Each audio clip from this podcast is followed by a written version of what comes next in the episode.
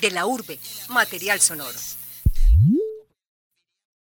de esas personas que te encuentras en la vida y que siempre están dispuestas a colaborarte, que le apasiona mucho la danza y que es muy constante perseguir sus sueños y en siempre estar dispuesto a colaborar.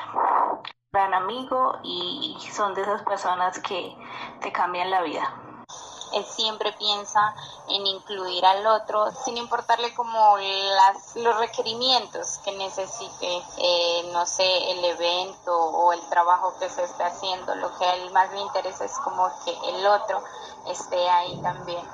Bienvenidos a De la Urbe. Mi nombre es Jacqueline Asa Valenzuela y en este programa tengo a mi lado a William Cuaycal Palma, trabajador social egresado de la Universidad de Antioquia, director del grupo Danza Andina Pasos que dejan huella, exgobernador del Cabildo Universitario de Medellín y líder por naturaleza. Él es un indígena proveniente de Nariño que trabaja en la Secretaría de Inclusión Social, Derechos y Familia y la Dirección de Etnias en los planes de atención a población indígena en la ciudad. Bienvenido a este espacio, ¿cómo estás? Hola, eh, bueno, qué rico tenerte acá y pues nosotros vamos a, comenzar acá con esta conversación. Y antes de eso, cuéntenos un poquito sobre su vida, sobre su lugar de origen, sobre su etnia, daticos varios como para que la gente se contextualice una pequeña presentación. Eh, bueno, soy del resguardo indígena del Gran Cumbal. Este resguardo está ubicado en el departamento de Nariño, limita con el Ecuador, eh, de una familia indígena. Mi papá es indígena, mi mamá eh, no tiene apellidos indígenas, pero nacimos en este contexto de, una comunidad indígena, del cabildo, eh, bajo el fuego abrigador de los abuelos paternos y maternos que han tenido estas prácticas propias indígenas de la etnia de los pastos. Entonces, eh, desde pequeño aprendí, por ejemplo, las enseñanzas desde mi abuela materna, en el tejido, en el campo, eh, y desde mi padre y de mi madre como que los valores eh, que uno debe tener en cuenta mucho dentro del hogar y de la familia. Crecí en una familia de, conformada por siete personas, mi mamá, mi papá y somos cinco hermanos. Eh, y siempre me destaqué ya en el campo del, del colegio, de la escuela, por empezar a enfrentar esos retos y empezar a trabajar con grupos, el equipo de microfútbol, de baloncesto, eh, la organización de diferentes actividades. Entonces empecé como ese camino de liderazgo y después ya más adelante en algunas actividades del resguardo y en el cabildo. Bueno, entonces eh, ya nos empezó a contar un poquito sobre lo que queremos saber de la vida, que es de impulsador. Pero entonces cuéntenos eh, puntualmente cómo nace esa vocación de, liderazgo, de querer ser líder. Eh, bueno, yo creo que eso está nace con uno. No hay un momento exacto o, o preciso en que uno pueda decir voy a empezar a ser líder, porque eh, en la dinámica de la vida uno empieza a, hacer, ¿sí? hacer. Entonces, en ese caminar de estar en la institución educativa, eh, de pronto las personas vieron como la posibilidad en mí de ser el personero del colegio, eh, o en otros momentos el representante estudiantil, o el organizador de los torneos intercursos, entonces ya son como las actitudes o aptitudes que los demás empiezan a ver en uno. Eh, y, ese gusto que está dentro de uno por hacerlo, ¿no? esa motivación de que vamos a hacer con el otro este, esta actividad, este encuentro, eh, estas cositas que empiezan a ser características de la vida personal de uno. Ya en los espacios del cabildo también esa iniciativa como de fortalecer la identidad propia, a través de espacios. Eh, recuerdo que presenté una propuesta en el Cabildo sobre eh, un problema eh, que se estaba presentando, que era el alcoholismo en jóvenes y adolescentes. Entonces, las estrategias como para lograr solucionar estas dificultades era incentivar estas prácticas culturales a través de la danza y la música. Y ahí fue donde empezamos estos ejercicios con jóvenes para que se integren en espacios de danza y de música. Bueno, y en cuanto a todo el proceso, ¿qué cree que ha sido como lo más importante para ser un buen líder? Eh, bueno, eh, dentro del proceso como para llevar este liderazgo, ha sido, sí, esa formación que ha venido constante dentro de la institución, también de pronto poder evidenciar otros liderazgos de algunos familiares, mi abuelo, por ejemplo, dentro del cabildo, la formación que el padre de familia, la mamá de familia le brinda a uno. Entonces esas son semillitas que empiezan como a perfilarlo a uno. Eh, y llega un momento en que eh, la gobernación de Nariño eh, hace un diplomado para jóvenes líderes. Se llamaba las y los jóvenes adelante. Era una escuela de formación de líderes. Hubo una convocatoria, participé de la convocatoria y fuimos seleccionados 50 jóvenes para hacer ese diplomado. Después de todo el proceso de este diplomado, eh, hubo el momento en que debía escogerse el coordinador de la mesa municipal de jóvenes, entonces estos 50 compañeritos me escogieron y empezamos un proceso de vinculación de todos los clubes, grupos, colectivos que estaban en el resguardo. Entonces ahí fue como un momento muy importante como de, empezar ya un proyecto un poco más grande en torno al, liderazgo. Bueno, y pues como usted nos comentaba que viene del resguardo de Kumbala ya muy lejano, ya del Ecuador, eh, pues limitante con el Ecuador, eh, ¿cómo fue ese cambio pues de venir acá a Medellín y cómo siguió estos procesos acá? ¿Sí se fortalecieron o, o tal vez por, por la lejanía, por conocer una nueva ciudad, pues no se dieron de la mejor manera? Eh, bueno, eh, el hecho de estudiar una carrera que tuviera que ver con lo humano, las ciencias humanas, el trabajo social, eh, permitió como encontrar un espacio acogedor de mis compañeros de clases, de los profesores, y, de reconocer al otro, ¿no? de reconocer lo diverso, de reconocer otras formas y otras prácticas.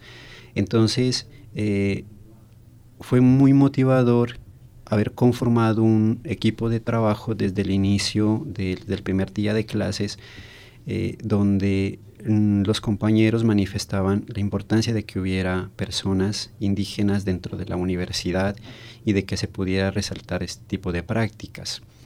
Entonces eh, llegué a la ciudad de Medellín con mucho miedo, porque se contaba que la ciudad era muy violenta, que había muchas situaciones problemáticas sociales muy complejas en la ciudad.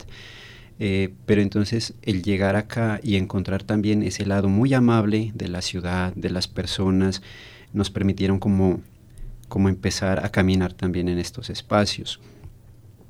Y también saber que mm, dentro de Medellín hay otras personas que hacen parte de comunidades indígenas, de pueblos, de resguardos y que están en la ciudad porque quieren conseguir un objetivo, poder haber tenido el acercamiento a ellos, eh, empezar a relacionarnos y empezar a pensar. O sea, eh, hay muchas personas de otros lados, de otros resguardos que están en Medellín, entonces empezar a pensar en una estrategia para también aquí poder juntarnos.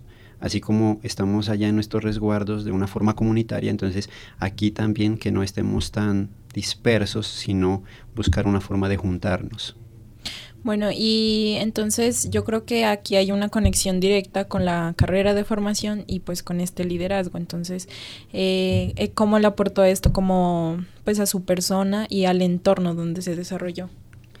Eh, bueno, dentro de mi formación como profesional, me, dieron las herramientas conceptuales, herramientas metodológicas eh, para poder realizar un trabajo en campo. Eh, pero, pero ya está la esencia de, cada uno. Entonces em, eh, empezamos a, hacer el llamado a los compañeritos, a los jóvenes, a pensar en esa propuesta que se presentó alguna vez en el resguardo y que dio resultado, pensarla acá.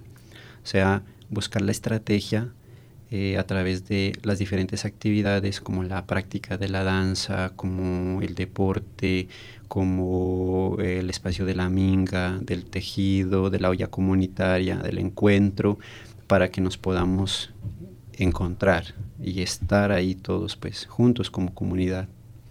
Bueno, y por último, ya como para cerrar este eje temático de, de su vida, es em, qué procesos pues está como adelantando actualmente o sí que sean como unas líneas importantes que diga usted aquí ahorita en Medellín?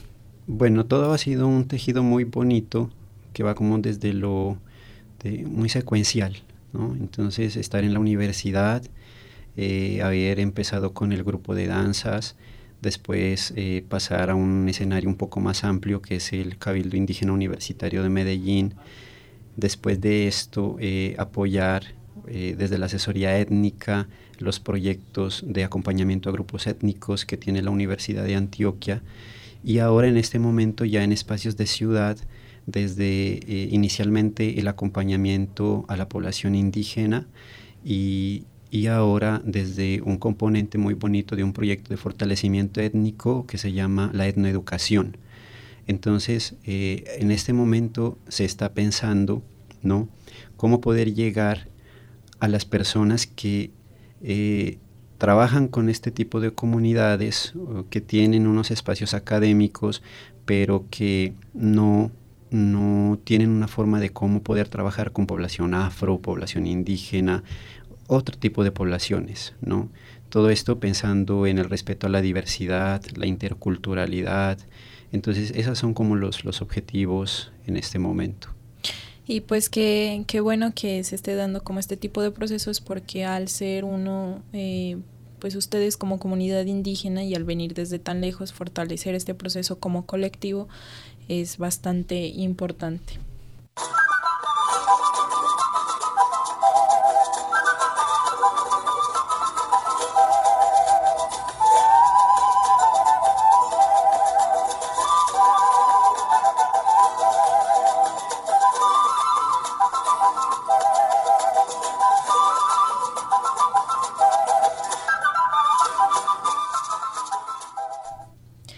Bueno, y aquí acabamos de escuchar un fragmento de esta canción que se llama Miriam Churito, que es una de las más representativas pues del folclore nariñense y que a nuestro invitado pues le trae como una conexión directa a otra parte importante de su vida, eh, como lo es la danza. Entonces también vamos aquí a, desnudar un poquito ese gusto sobre la danza y hablar sobre cómo ha sido este proceso también del grupo eh, y de cómo se ha venido fortaleciendo. Entonces, eh, primero pues para que la gente sepa y recordamos que él es director del grupo de danza andina Pasos que dejan huella aquí en Medellín. Entonces eh, se ha venido desarrollando un bonito proceso de este grupo. Pero antes que eso, pues conozcamos como la historia de nuestro invitado y cómo nace su gusto por la danza. Eh, bueno, eh, resulta que hace muchos, muchos años, hace mucho tiempo, existían dos guerreros poderosos, ¿no? Eran dos guerreros que se estaban disputando el territorio. Estos guerreros decidieron hacer una muestra de su gran poder danzando. Entonces empezaron a danzar y a danzar con tanta fuerza que se convirtieron en perdices, dos perdices bailarinas, ¿no? Estas perdices no podían juntarse. Una representaba el arriba, el abajo, lo masculino, lo femenino, el inicio, el fin. Eh, y un día una de estas perdices, la más juguetona, empezó a revolotear en espirales y se encontró con la otra perdiz. Este encuentro de esta dualidad femenina y masculina da inicio al pueblo de los pastos, ¿no? En esta misma forma es que nace el grupo de danza andina Pasos que dejan huella, de ese encuentro de hombres, de mujeres que vienen desde el territorio de los pastos del departamento de Nariño y llegan aquí porque tienen ese gusto por la danza, ¿no? De pronto desde esta historia de origen esa sensación que tiene uno de danzarla, de sentir. Y porque este tipo de ritmos son ritmos no de pronto característicos en los amoríos, sino más bien en el agradecimiento a la tierra, eh, a, la naturaleza, a los animales. Entonces son, son, son ritmos más, más de ofrenda, ¿no? más de agradecimiento. Entonces eso es lo que nos mueve un poco, ¿no? el contacto de los pies con la tierra, de las manos con el cielo. Entonces así es que se inicia. El grupo de danza. Bueno, y en cuanto a este grupo de danza, eh, quisiéramos saber un poquito de qué tipo de danzas practican y por qué, pues, especialmente ese tipo de danzas. Bueno, eh, son danzas andinas latinoamericanas. Eh, entre estas danzas están, por ejemplo, eh, las danzas de Nariño, que son propias del departamento de Nariño, y porque Nariño es muy representativo por las poblaciones indígenas. Después, más hacia el sur, encontramos las danzas del Ecuador, que también son danzas de ritual, danzas de ofrenda. más hacia el sur ya vienen las danzas de los caporales, que representan un poco sobre el proceso de esclavitud que tuvieron los indígenas y los afros en la colonia, ¿no? y cómo llega un momento en que ellos se liberan de este, de este tipo de situación que estaban pasando en esa época. Y también las danzas que se llaman los tincus. Los tincus son unas danzas de encuentro de las comunidades que también hacen una ofrenda eh, eh, a la tierra, porque la tierra ha terminado los ciclos, porque está cansada y porque hay que ofrendar para que nuevamente ella vuelva a recargarse, a tener nuevamente sus energías.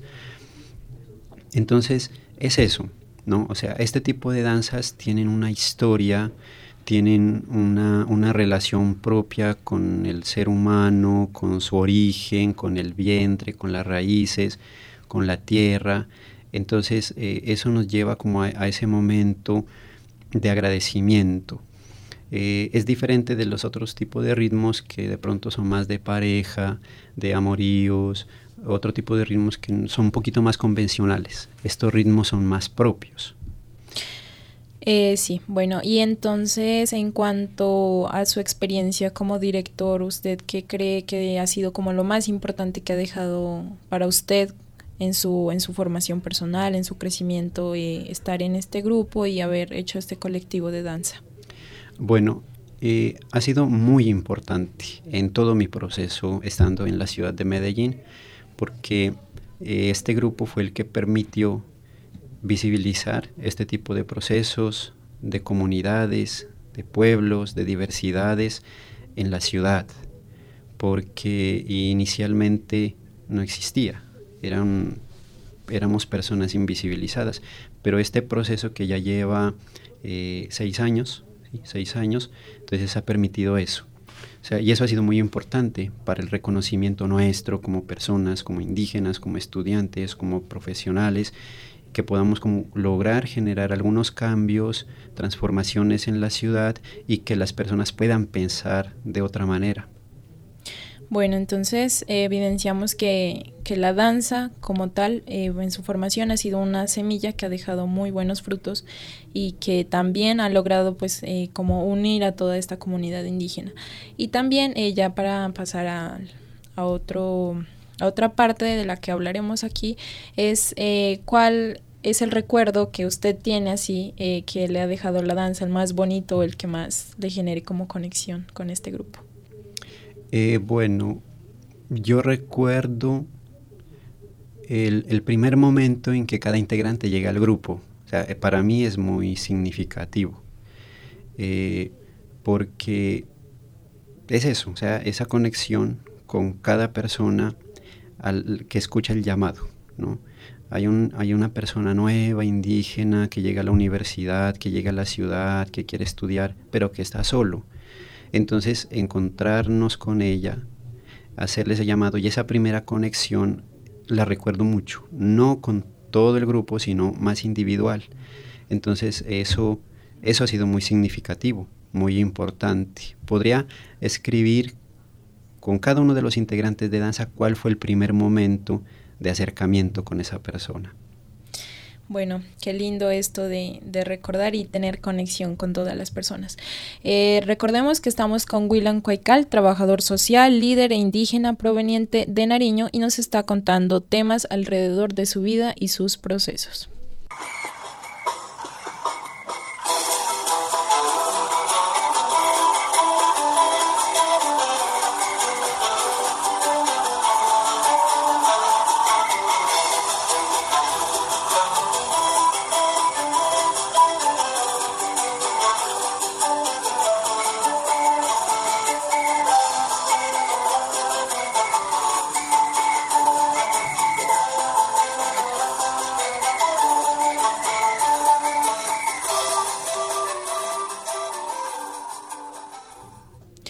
Bueno, y aquí también estábamos escuchando esta canción que se denomina Baila Caporal, como nos estaba comentando anteriormente, eh, de lo que son los ritmos propios de los caporales en el sur eh, del continente, ya estos ritmos indígenas. Eh, el último tema que engloba eh, a nuestro invitado es el cabildo. Primero eh, y ante pues a nuestra audiencia le vamos a explicar un poquito lo que es el cabildo. El cabildo en las comunidades indígenas de Nariño se denomina como una mm, forma de gobierno o de organización y también eh, se ha trasladado eh, a sitios como universitarios en que se han dado como colectivos de los estudiantes indígenas que parten de sus resguardos, que así se denominan los territorios, y vienen a otros espacios de las ciudades y conforman este tipo de organización. Entonces, eh, nosotros vamos a hablar aquí cómo fue el proceso de nuestro invitado cuando fue gobernador del Cabildo Universitario Indígena de Medellín que es un conglomerado pues, de estudiantes de varias etnias, de comunidades indígenas del país. Él fue gobernador eh, del Cabildo en el 2016. Entonces, para que nos cuente cómo llega a ser gobernador y qué significó en su vida, en su profesión y en su entorno este proceso de, ser gobernador. Eh, bueno, este proceso de ser gobernador fue eh, muy motivador, fue una motivación muy grande eh, porque fue como tener esa mirada de que también hay otras comunidades indígenas. Inicialmente porque veníamos como del proceso del grupo, que estaba conformado por indígenas de la etnia del pueblo Pasto, y llegar al espacio del cabildo es como decir que también hay otros indígenas, Ingas, Isaac, Nazas, Kamsha, Zenús, Icus, otras diversidades de indígenas. Entonces, eh, fue un espacio ya pensarnos cómo poder juntar a este tipo de, otras comunidades que se encontraban en el Cabildo Indígena Universitario. Y fue muy importante porque a través de la Universidad de Antioquia, de algunas propuestas que se construyeron eh, y que la universidad empieza a pensarse también este trabajo con comunidades indígenas, eh, desarrollamos un proyecto que era la sistematización de experiencias del proceso que tenía el Cabildo Universitario desde el año 2009. También un proyecto que se llamaba Círculos de la Madre Tierra y en ese tiempo también estaba eh, y que aún está vigente el proyecto de las lenguas ancestrales. Entonces esto nos permitió a través de las metodologías de estas propuestas generar muchos espacios de encuentro, de salidas, de fortalecimiento étnico a través de las diversidades de tejidos, porque no solamente es el tejido en Huanga, Pasto, o el tejido en Mostacilla o Chaquira, sino que también hay otros tejidos, otras formas de contar las historias de origen, otras prácticas de las plantas medicinales. Entonces, esto nos permitió como poder hacer muchos encuentros para fortalecer, para conocer, para encontrar los puntos en común, para no solamente que vivamos la comunidad NASA en un lado, la comunidad Pasto en otro lado, los Misag en otro, sino para que todos podamos estar juntos, porque eso es el Cabildo Indígena Universitario. O sea, el Cabildo es la unión de todos estos pueblos que están en todo Colombia y que estamos aquí, que nos encontramos en Medellín. Bueno, y em, desde la creación del Cabildo Universitario, ¿usted fue el primer gobernador pasto que se dio en este cabildo o ya había antecedentes de participantes sí, pastos? Ya había otros gobernadores, un gobernador de nombre Edison, que fue uno de los primeros gobernadores del Cabildo Indígena Universitario, y un gobernador de nombre Johnny y Paz, que también fue gobernador en el año 2015, y ya mi persona. Bueno, y mm, también usted nos mencionaba, eh, pues, que es bueno como hacer este conglomerado, este colectivo, para recolectar como los rasgos culturales. Entonces, eh, es como que nos cuente sobre un poquito la importancia de, de rescatar esta, pues, la cultura de cada comunidad indígena en ámbitos universitarios que a veces tienden a ser como muy occidentalizados. Bueno, eh, digamos que iniciamos primero por el territorio, ¿no? Cada, cada uno de nosotros venimos de un territorio y ese territorio eh, está marcado porque hay unas prácticas culturales, ¿no? Que se diferencian de las otras. Entonces, eh, un asunto muy importante e inicial fue marcar ese territorio dentro de las instituciones. Entonces, por ejemplo, en la Universidad de Antioquia eh, se pensó en un espacio que se denomina el árbol guardián y era el sitio de encuentro. Entonces empezamos inicialmente muy poquitos a hacer actividades de, una comida comunitaria, de un tejido, eh, con, ese mismo objetivo de que se supiera que ese es un espacio donde están los compañeritos universitarios indígenas. Y así a través del tiempo, a los 15 días ya venía más, al mes más, y empezamos a apropiarnos de ese espacio. También el espacio de la danza, por ejemplo. Hay un espacio ya muy representativo donde la universidad, los administrativos, los guardias de seguridad saben que ahí están los compañeritos indígenas con sus danzas. En el cabildo igual, saben que los compañeritos indígenas están en este espacio haciendo sus prácticas.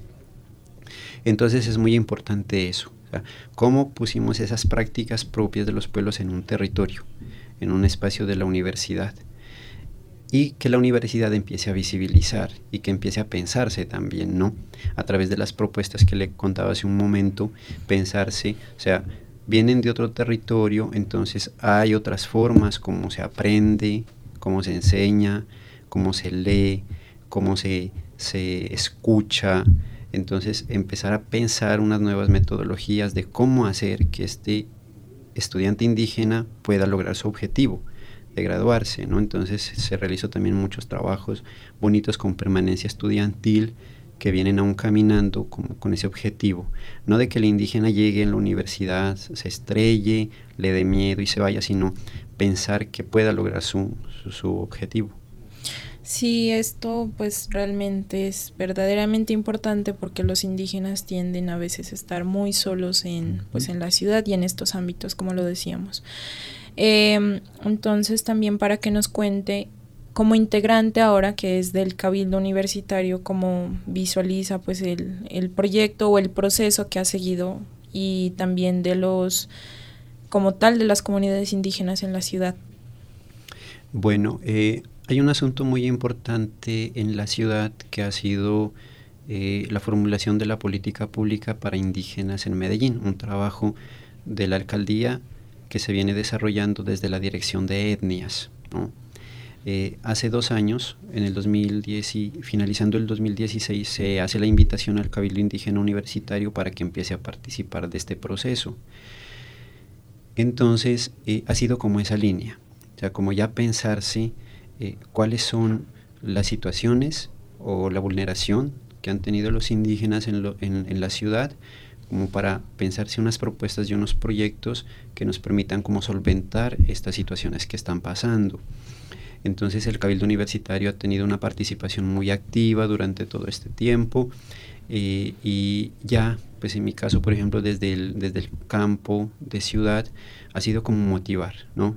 Motivar a los compañeritos a que participemos activamente, a que estemos en estos espacios, a que, a que pongamos nuestra voz, eh, porque, porque una formulación de una política pública eh, desde un escritorio, digamos que no tendría tanta coherencia si se construye desde la misma comunidad. Y eso ha sido un proceso también que se ha venido realizando, un trabajo construido desde los cabildos, desde los indígenas que están en la ciudad, desde los colectivos, para pensar en una ciudad más adelante que nos pueda como, eh, eh, sí, como incentivar este tipo de, de cositas que tenemos los indígenas, para fomentar como el respeto a las cosas diversas pues que están aquí. Bueno, eh, entonces ya vamos terminando. Eh, nosotros eh, aquí hablamos un poquito sobre toda su vida, eh, sobre la, pues sí, como su parte de impulsador, lo de proceso de la danza y este proceso tan importante del cabildo. Entonces hasta aquí llegamos con este programa. Muchas gracias a toda la audiencia por escucharnos y por supuesto a usted, William, que nos acompañó en el día de hoy. William Cuaycal, pues ya lo habíamos recordado, exgobernador del Cabildo Universitario de Medellín y líder, quien nos estuvo acompañando el día de hoy. Entonces, muchas gracias. Gracias a ustedes. Y también eh, en la realización Aquí los acompañó nuevamente Jacqueline Asa Valenzuela y en la coordinación David Berrío. Chao, chao.